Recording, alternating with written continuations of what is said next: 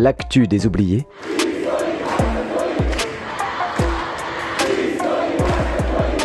Saison 4.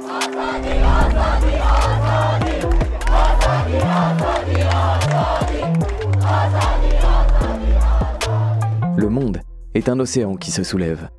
Au cœur de ces vagues résonne ce qui fait de nous des êtres vivants. Écoutons déferler cette écume.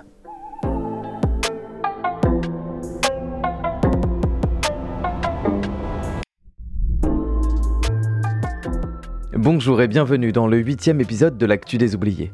Pour ce premier épisode de l'année, nous partons d'abord aux États-Unis pour nous intéresser aux grandes grèves qui ont secoué le secteur de l'automobile cet automne. Tout d'abord, soulignons que l'automobile est un secteur sensible à double titre. D'une part, il concentre une masse ouvrière traditionnellement organisée au sein de syndicats forts. Il a souvent dans l'histoire été à la pointe des conquêtes sociales, et il se trouve actuellement dans une transition profonde due à l'irruption des voitures électriques. They're afraid because they see their system, where the billionaires keep everything, crumbling.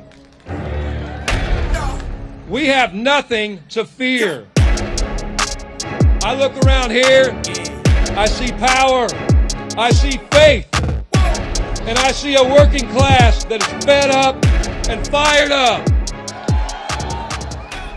Aux États-Unis, on nomme les Big Three, les trois multinationales qui dominent le marché. Ford, General Motors et Stellantis. Et c'est à ces trois mastodontes que le syndicat United Auto Workers, qui représente 146 000 salariés, s'est opposé. La fronde, lancée fin août par un vote à 97% en faveur de la grève, débute réellement le 15 septembre avec le blocage de trois sites stratégiques, un par constructeur. Les griefs des travailleuses sont nombreux. En premier chef, ils et elles estiment que leurs conditions de travail se dégradent continuellement tandis que les bénéfices des compagnies ne font qu'augmenter. En conséquence, l'UAW exige une revalorisation salariale de 40%, une augmentation équivalente à celle reçue par les dirigeants des Big Three, et ce alors que Ford, par exemple, ne propose que 9% d'augmentation. Il réclame la remise en place des pensions à prestations définies et l'augmentation significative des avantages pour les retraités, davantage de congés payés et la semaine de 32 heures. Enfin, le syndicat veut revoir totalement le système d'embauche des jeunes salariés qui s'apparente à de l'intérim et conduit à de très fortes disparités de salaire et de droits au sein d'une même usine. Dans la situation d'alors, un nouveau salarié doit en effet attendre 6 ans pour avoir les mêmes droits qu'un permanent. Par endroits, les inégalités sont telles que les jeunes n'atteignent jamais, au cours de leur carrière, le salaire auquel peut prétendre un ancien employé. Une situation notamment permise par les T-Red Wage Arrangements, que l'on peut traduire par arrangement à plusieurs niveaux, et dont le syndicat réclame l'abandon pur et simple. Rebecca Givan, professeure d'histoire du travail à l'université Rutgers, commente dans Associated Press vous avez des travailleurs qui sont côte à côte, qui font exactement le même travail, mais qui reçoivent des salaires très différents. Non seulement les nouveaux travailleurs sont moins bien payés, mais leur salaire est plafonné de telle sorte que peu importe le nombre d'années qu'ils travaillent, ils ne rattraperont jamais leur retard. Aujourd'hui, en revanche, les travailleurs prouvent qu'ils peuvent effectivement s'attaquer à ce phénomène, ce qui est très significatif.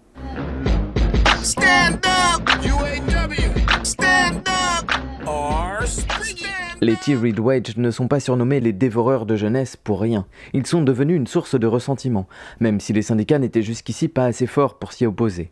En maintenant des inégalités injustifiées, ils entretiennent une ambiance délétère dans les ateliers. En revanche, ils constituent un triple avantage pour les grandes entreprises. D'une, ils leur permettent de maintenir à moindre coût une masse salariale à court terme. Deuxièmement, ils mettent la pression sur les employés à long terme en leur faisant craindre un remplacement par cette main-d'œuvre corvéable et bon marché. Enfin, et notamment dans un contexte de lutte, l'effet pernicieux est de diviser les travailleuses et de pouvoir continuer à faire tourner l'usine en cas de grève. Joseph McCartin, professeur d'histoire du travail à l'université de Georgetown, est cité par rapport de force. Les arrangements à plusieurs niveaux hantent le mouvement syndical depuis les années 70, mais nous atteignons enfin un point critique.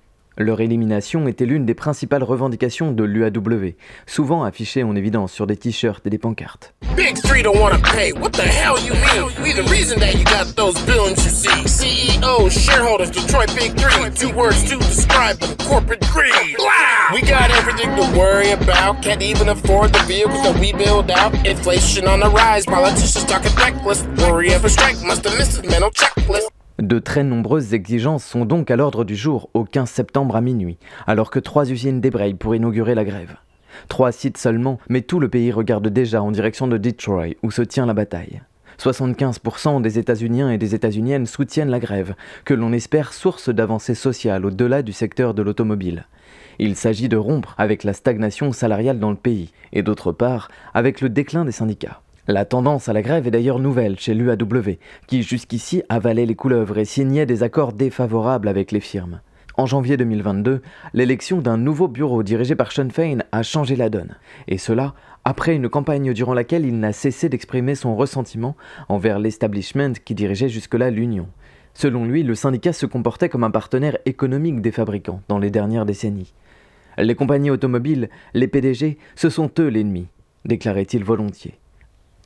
Une semaine après le début du mouvement, le 22 septembre, Sean Fein déclare que le mouvement ne s'étendra pas chez Ford. Les salariés de l'usine de Wayne fêtent la nouvelle. Cela signifie que l'une des trois Big Three est en train de lâcher du lest. Mais ce n'est guère le cas de General Motors et Stellantis. Alors chez eux, la grève s'étend à 38 sites de pièces détachées dispersés dans une vingtaine d'États, qui ferment leurs portes sur le champ. Et le syndicat a de quoi tenir. Riche d'une caisse de grève de 825 millions de dollars, il verse 500 dollars par semaine aux salariés grévistes. La stratégie du syndicat est toute particulière. Au lieu de tenter un coup de force avec une grève massive partout, elle cible d'abord quelques sites peu stratégiques pour les Big Three, avant de multiplier les sites concernés et de s'attaquer peu à peu à ceux qui sont le plus rentables. Tout au long du mois d'octobre, le nombre d'usines en grève explose. Tous les deux ou trois jours, Sean Fain annonce la mise à l'arrêt de telle ou telle et des têtes de série tombent. La plus grosse usine Ford du monde à Louisville, la Stellantis de Michigan, puis celle d'Arrington au Texas pour General Motors. À chaque fois, ce sont plusieurs milliers d'employés qui débrayent massivement, 46 000 au total. Bien évidemment, les usines ne sont pas choisies au hasard. Souvent, leur production dessert d'autres usines secondaires, et c'est toute la chaîne de production qui est paralysée. D'autres sites doivent ainsi être mis au chômage technique. Les pertes sont conséquentes pour les multinationales. Le 23 octobre, Stellantis se déclare outragé par l'escalade de la grève après le débrayage de Sterling Heights, juste après que sa proposition d'une augmentation de salaire de 23% ait été refusée par le syndicat.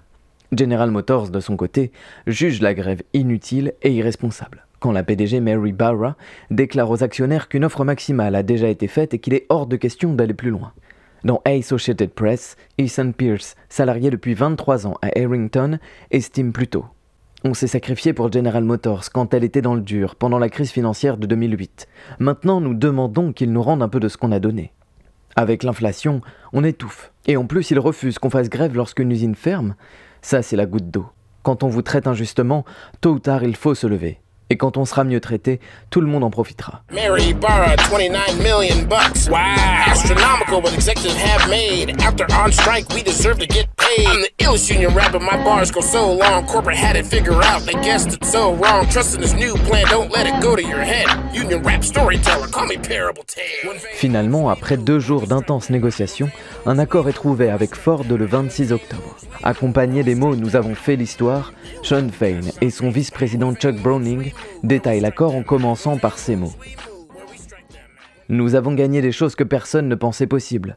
Ce que nous avons commencé dans trois usines le 15 septembre à minuit est devenu un mouvement national. L'accord signé entre l'entreprise et le syndicat comprend une augmentation de salaire de 25% en 5 ans, avec 11% à effet immédiat. En outre, les augmentations de salaire sont indexées sur l'inflation. L'augmentation réelle devrait donc environner 33%, une augmentation largement supérieure à la somme de toutes les augmentations successives depuis plus de 20 ans. Enfin, il ne faut plus que 3 ans aux salariés pour atteindre le salaire maximum, contre 8 ans auparavant. Les T-Read Wage Arrangements sont supprimés dans la plupart des usines, mais pas toutes. Pour autant, le salaire des intérimaires est revu globalement à la hausse dès le premier jour d'embauche. L'effet cumulé des différentes revalorisations permet à certains salaires d'atteindre 150% d'augmentation en 5 ans. Le Washington Post écrit alors que le renoncement à l'inégalité salariale est une grande victoire, qui s'inscrit dans la lignée d'un renouveau dans la lutte ouvrière. Le journal rappelle d'ailleurs des succès similaires dans l'aéronautique, l'éducation, les manufactures et dans l'administration de l'État du Nevada suite à un référendum. L'UAW obtient enfin le droit d'entamer une grève lors de la fermeture d'une usine, en prévision notamment des difficultés que les trois géants des automobiles à essence connaîtront probablement dans les prochaines années lors de leur transition vers les voitures électriques. Le vice-président Browning fanfaronne. Grâce à la puissance de nos piquets de grève et à la menace de davantage de grèves, nous avons remporté l'accord le plus lucratif par salarié depuis la présidence de Walter Reuter, chef du syndicat entre 46 et 70. Et nous avons gagné le droit de faire grève en cas de fermeture d'une usine. Cela signifie qu'ils ne peuvent plus continuer à détruire nos communautés sans conséquence. À Detroit, les piquets de grève à l'entrée des usines Ford se transforment en point d'information pour expliquer aux salariés les détails de l'accord conclu.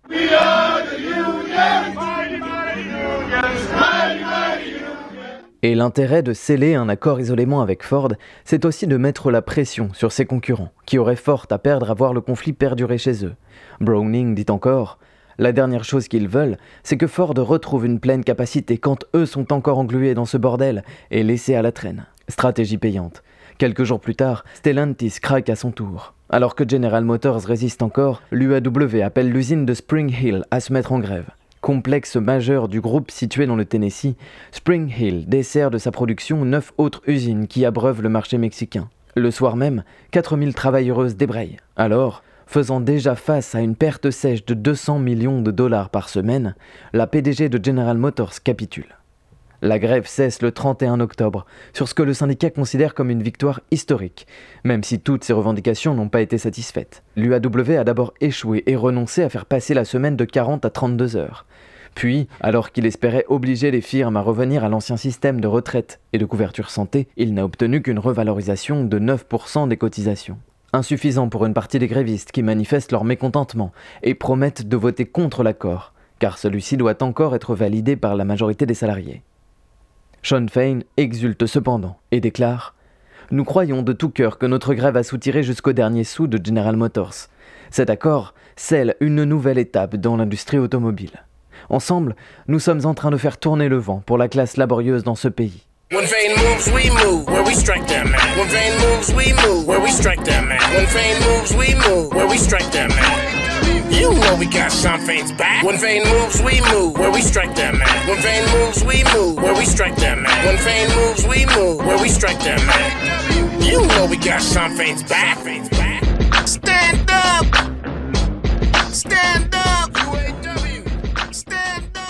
Si le leader de l'UAW s'enflamme de la sorte, c'est aussi parce que le syndicat a assuré l'extension de son champ d'action.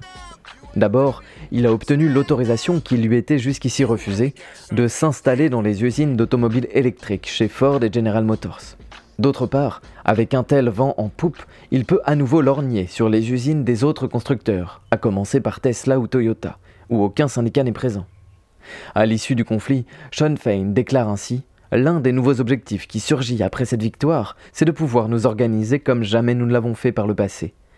Lorsque nous reviendrons à la table des négociations en 2028, ce ne sera plus avec les trois grands, mais avec les cinq grands, ou même les six grands.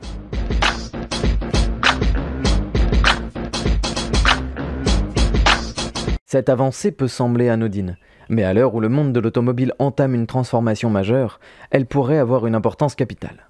Dans le monde des voitures électriques, les syndicats sont assez peu présents, non seulement aux États-Unis, mais dans le monde entier. Un état de fait en partie dû à Elon Musk, propriétaire de Tesla, numéro 1 mondial des voitures électriques. Farouchement anti-syndicat, Musk se voit comme un fer de lance néolibéral et entend révolutionner ce système de domination que l'on appelle le salariat. Or, selon le média Bloomberg, des salariés de l'usine Tesla de Fremont en Californie ont d'ores et déjà formé un comité d'organisation d'un syndicat. C'est ainsi que la lutte de l'UAW dépasse les Big Three. Chez d'autres constructeurs, on craint tant la syndicalisation qu'un double jeu pernicieux se met en place. D'une part, on tend une carotte en proposant une augmentation similaire à celle obtenue par l'UAW, jusqu'à 25% en 8 ans pour Hyundai, et d'autre part, on fait tâter du bâton. Le Sénat états-unien vient ainsi d'exhorter 12 constructeurs automobiles à cesser les pressions qu'ils exercent sur leurs employés pour les dissuader de mettre en place un syndicat. Tesla est la première nommée, avec des accusations de harcèlement en ligne, d'interrogatoires forcés des salariés et de menaces de licenciement. Yo, I've been hearing a lot of trash talk about unions, saying these ain't the friends to be choosing. Out for themselves, not for others. You might have heard unions ain't good for your health, brother. Well, let me spit it for you, got something to say. It's because of unions, we got an eight hour workday. This ain't no commercial break, my friend. Unions are the peeps who brought you the weekend. Probably never think about it. Lottie dottie, unions fought hard for your right to party. They're out there to ease your tension with decent wages, and pensions. Now it's like unions for bad weather. But tell me what's wrong with solidarity forever. I shout it on high, get it off my chest. The story here is fighting for those who have less. Et c'est pour parler de Tesla que nous partons maintenant en Suède, car une toute autre grève s'y déroule depuis le 27 octobre. Il s'agit de la toute première à toucher le constructeur automobile, et si elle ne concerne au départ que 130 employés dans une dizaine d'ateliers mécaniques, son enjeu est de taille. Le problème, Tesla refuse de signer une convention collective avec le syndicat IF Metal qui représente les employés. Or, les conventions collectives sont en Suède le pilier du droit du travail puisqu'elles régissent les salaires, les retraites, les congés et assurances. 90% des salariés voient ainsi leurs conditions de travail renégociées entre syndicats et patronat tous les 2 à 3 ans. Les salariés ne demandent donc aux constructeurs d'auto électriques que de s'aligner sur ce qui se pratique habituellement dans le pays. D'autant que si l'entreprise se vante volontiers d'offrir des conditions de travail supérieures à la moyenne, force est de constater que ce n'est pas vraiment le cas. Le salaire moyen d'un mécanicien Tesla est inférieur à la moyenne nationale, tout comme les cotisations que Tesla verse pour la retraite de ses employés. Pire, un système de notation est mis en place au sein de la boîte. Toute personne qui travaille chez Tesla risque de se voir licenciée si sa note tombe à 1 sur 5. On nous a rapporté qu'il y a une forte incitation à faire des heures supplémentaires non rémunérées pour être bien noté et garder son travail. Confie à Mediapart Emma Henson, président d'IF Metal pour la région de Stockholm. Jusqu'ici, Tesla rechignait à rédiger la convention, repoussant toujours l'ultimatum. Puis finalement, elle annonce qu'il n'en est plus question. Aussitôt, le puissant syndicat IF Metal appelle les mécaniciens à se mettre en grève. Vikraver Collective Vaftal. Nous exigeons une convention collective, annonce désormais la grande banderole qui flotte sur le piquet de grève. Dans un pays où 62% des salariés sont syndiqués, la menace d'une grève suffit généralement à ouvrir des négociations, mais le patron de Tesla n'est pas du genre à plier aussi facilement. Elon Musk, l'homme le plus riche du monde, s'est en effet forgé une réputation anti-syndicale. Le mois dernier, il expliquait encore être opposé à l'idée même d'un syndicat parce que cela mettait une mauvaise ambiance dans la boîte, que cela créait des relations de seigneurs et de paysans. Bien évidemment, il est surtout anti-syndical parce que ces derniers gênent sa vision du monde et son projet politique. Ces coups d'éclat sont nombreux, entre harcèlement moral de ses employés, par exemple d'une salariée handicapée de Twitter, et condamnation aux USA pour avoir licencié des employés d'un atelier Tesla à Orlando qui avaient osé parler de leur paye et de leurs conditions de travail. En Suède, il semble avoir fait une affaire personnelle de l'opposition entre Tesla et IF Metal. Selon Kurt Eriksson, médiateur du conflit, la situation est gelée. La succursale suédoise n'a aucune marge de manœuvre. Ils ne sont pas autorisés à signer d'accord. Ordre d'Elon Musk.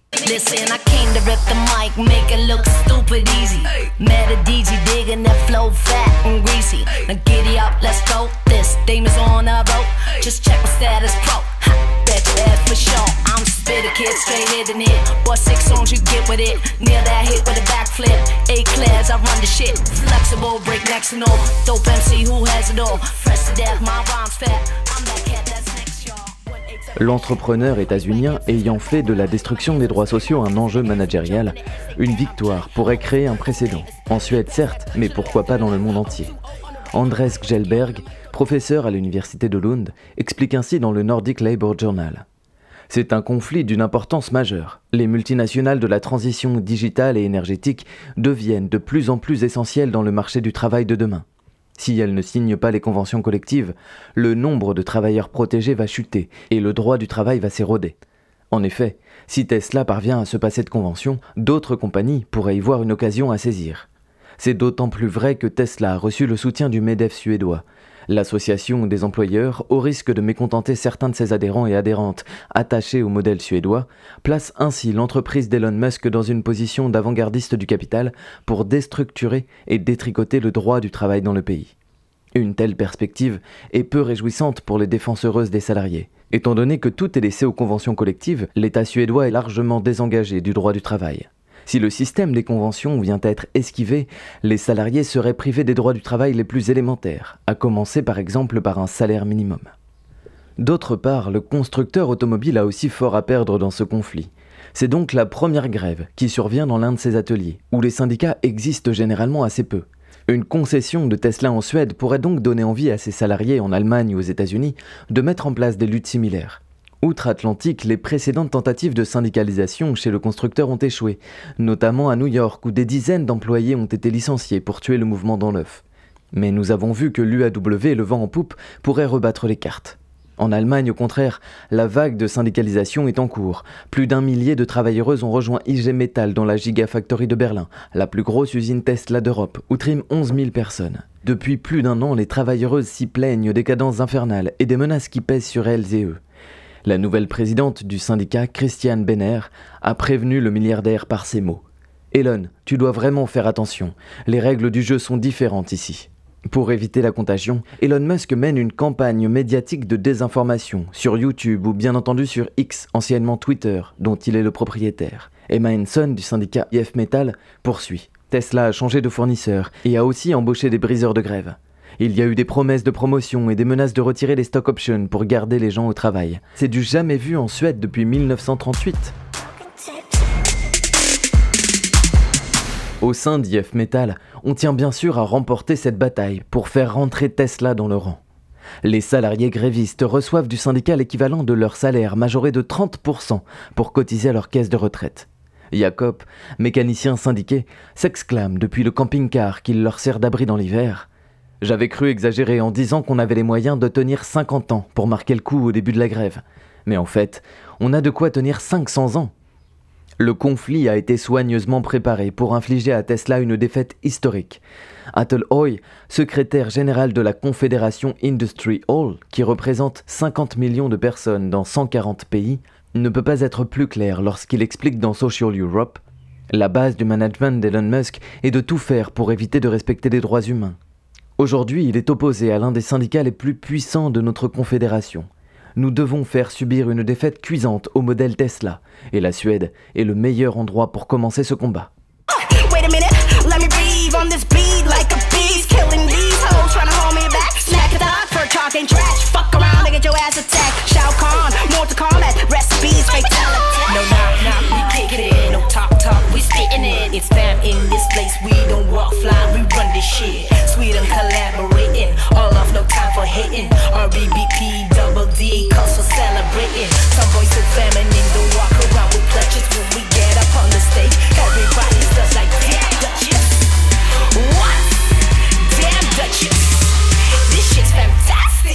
Tous les soutiens s'agglomèrent au piquet de grève qui bourgeonne dans les ateliers. D'abord, face au refus de Tesla de négocier, la grève s'étend, au bout de quelques jours, dans tous les ateliers mécaniques suédois ayant en charge des voitures Tesla. Attention, le travail s'y poursuit. Simplement, les employés refusent désormais de travailler sur des voitures Tesla. Puis, dès le 7 novembre, les dockers de quatre ports décident de cesser les déchargements de voitures Tesla. À partir du 17, tous les ports de Suède, une cinquantaine de sites, suivent l'exemple. Et le même jour, ce sont les électriciens et les agents de maintenance qui cessent désormais de réparer et d'entretenir les 213 bornes de rechargement Tesla à travers le pays. Des mobilisations ponctuelles suivent, notamment dans le BTP et dans l'agence nationale qui fabrique les plaques d'immatriculation. Puis à partir du 20 novembre, les salariés de Post Nord cessent de livrer le courrier à l'entreprise, bloquant ainsi l'approvisionnement en pièces de rechange et en plaques d'immatriculation. Sans doute la plus grosse épine dans le pied de Tesla, puisque désormais les personnes qui achètent des voitures ne peuvent plus les faire immatriculer et ne peuvent donc pas rouler avant nouvel ordre. Au total, c'est une dizaine de syndicats qui paralysent toutes les activités de Tesla depuis deux mois, jusqu'aux éboueurs qui refusent depuis début janvier de ramasser les ordures de la multinationale. Même les concessionnaires emboîtent le pas en ce début d'année et retirent les Tesla de la vente. Elon Musk a bien tenté de faire acheminer ses voitures depuis le Danemark et la Norvège, mais début décembre, le conflit dépasse les frontières. Les voitures Tesla et les pièces de rechange à destination de la Suède sont bloquées jusqu'à nouvel ordre dans les ports norvégiens et danois. En Finlande, alors même qu'aucune Tesla n'y transite pour le moment, le syndicat ATK annonce à son tour qu'il est inutile pour Elon Musk d'envisager cette option. Ces voitures seront bloquées jusqu'à ce qu'il signe la convention. Jan Villatsen, le président du syndicat danois 3F, déclare dans un communiqué Même si vous êtes l'une des entreprises les plus riches du monde, vous ne pouvez pas imposer vos propres règles. Nous avons des accords sur le marché du travail dans la région nordique, et vous devez les respecter si vous voulez diriger une entreprise ici. La solidarité est la pierre angulaire du mouvement syndical et s'étend au-delà des frontières nationales. Il s'agit en effet d'une autre tradition de la lutte scandinave qui vise à asphyxier les activités de ce genre de grosses compagnies peu regardantes sur les droits du travail. C'est que celui-ci dépend du même système des conventions collectives dans les quatre pays, une victoire de Tesla fait donc tout aussi peur en Suède qu'en Norvège, où l'on se réjouit en outre d'empêcher Elon Musk de casser la grève. C'est une méthode qui a déjà fait ses preuves par le passé, contre les multinationales Toys R Us, McDonald's, Ryanair ou Uber, qui furent contraintes de signer des conventions collectives ou de quitter le pays. Là encore, Elon Musk est étranger à ces grèves solidaires, dont la pratique est interdite aux États-Unis depuis 1947 et en Angleterre depuis 1982. Il tente alors de les briser en faisant appel à la justice. Il attaque ainsi l'État suédois auprès du tribunal pour obtenir que les plaques d'immatriculation soient restituées à Tesla et que l'entreprise postale soit condamnée à lui verser un million de couronnes, soit 87 000 euros.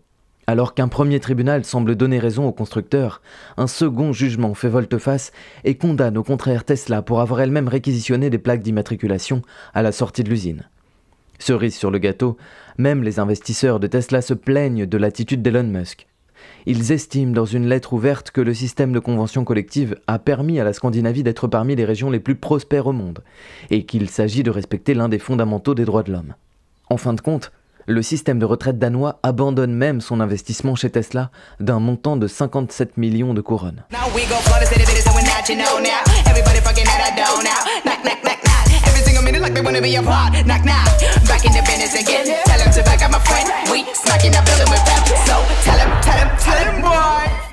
Alors que nous bouclons l'épisode, la grève se poursuit contre Tesla dans tous les secteurs que nous avons évoqués. Aucune avancée notable ne semble poindre en Scandinavie. C'est sans doute en Allemagne que l'on profite pour le moment du bras de fer dans la Gigafactory de la région berlinoise. Car alors que le syndicat IG Metal annonce que la syndicalisation se poursuit en vue d'une grève massive, une première salve a été lancée. En novembre, une simple menace de grève a permis d'obtenir 4% d'augmentation immédiate. Aux États-Unis, les accords conclus entre le syndicat UAW et les Big Three a été validé par les travailleurs et les travailleuses à une courte majorité. Nombreux sont les comités grévistes qui souhaitaient en effet poursuivre le combat dans une perspective autonomiste, voire pour certains révolutionnaire. Et depuis le début de l'hiver, les signes se multiplient quant à un retour en force du syndicalisme dans les usines nord-américaines. Looking out this sea of red shirts today, I see power. Power of united class. Around 13,000 of our members are on strike. C'était le huitième épisode de notre saison 4. Merci de l'avoir suivi. En termes de médias, vous pouvez consulter pour les grèves aux États-Unis les sites des journaux Fortune, Washington Post et Jacobin, ou en français Contretemps ou Rapport de Force, ainsi que le World Socialist Website pour les comités grévistes autonomes. Du côté de la Suède, voyez Associated Press, le Nordic Labour Journal et Mediapart pour des articles francophones. depending more may be joining them really soon. In their economy, workers live paycheck to paycheck while the billionaires buy another yacht. In their economy, we make all the sacrifice and they take all the profit. In their economy, one of our workers would have to work 400 years to make what a CEO makes in one year. So we're going to wreck their economy because it only works for the billionaire class. You know who's scared? The corporate media is scared. The billionaire class is scared. And the big three is scared. They want to make you think you don't deserve your fair share. They want you to be afraid because they're afraid. They're afraid because they see their system where the billionaires keep everything crumbling. Côté musique, vous avez pu écouter Stand Up, remix de l'hymne de la grève de l'UAW, un rap anonyme et solidaire avec les syndicats nord-américains, les rappeuses suédoises Femme Dame Duchess et Fantastic avec Rock With It, et en ce moment I See Power, remix non officiel et anonyme des discours de Sean Fay. standing together. You all know what we need to do, and now the whole world knows what we need to do. When they tell us to sit down, we stand up.